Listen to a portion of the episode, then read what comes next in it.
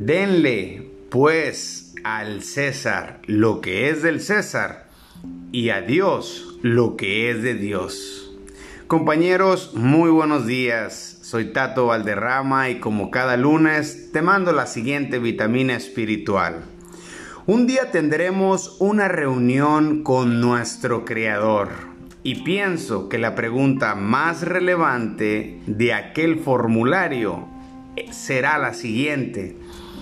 ¿Qué hiciste con lo que te di? ¿Qué hiciste, Tato, con la familia? ¿Qué hiciste con el trabajo? ¿Qué hiciste con el talento y el don que te di?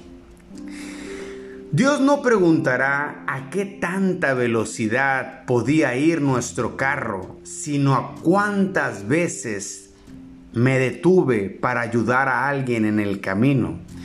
Dios no preguntará qué reloj usaba, sino en qué invertí mi tiempo. Dios no preguntará cuántos cuartos tenía mi casa, sino a cuántos le di morada. Dios no preguntará cuántos libros leí, sino a cuántas personas pude enseñar.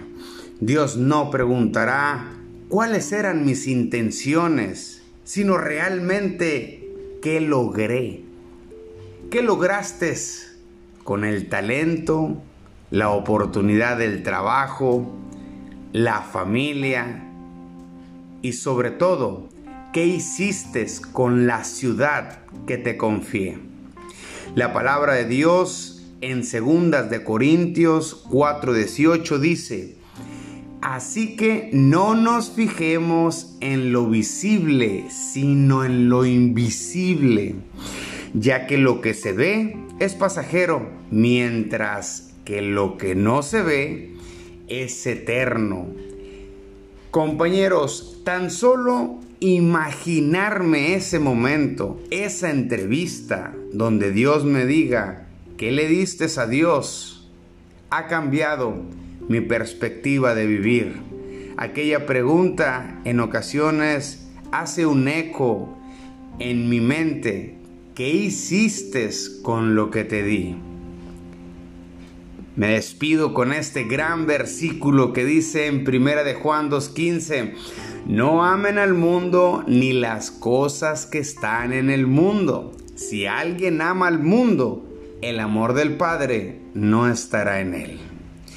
Así que compañeros, vivamos sin miedo en esta semana, enfocando la mirada en las cosas que no se ven, porque esas cosas son eternas y es ahí donde tendremos mucho más de qué hablar cuando estemos frente a frente con el autor de nuestras vidas.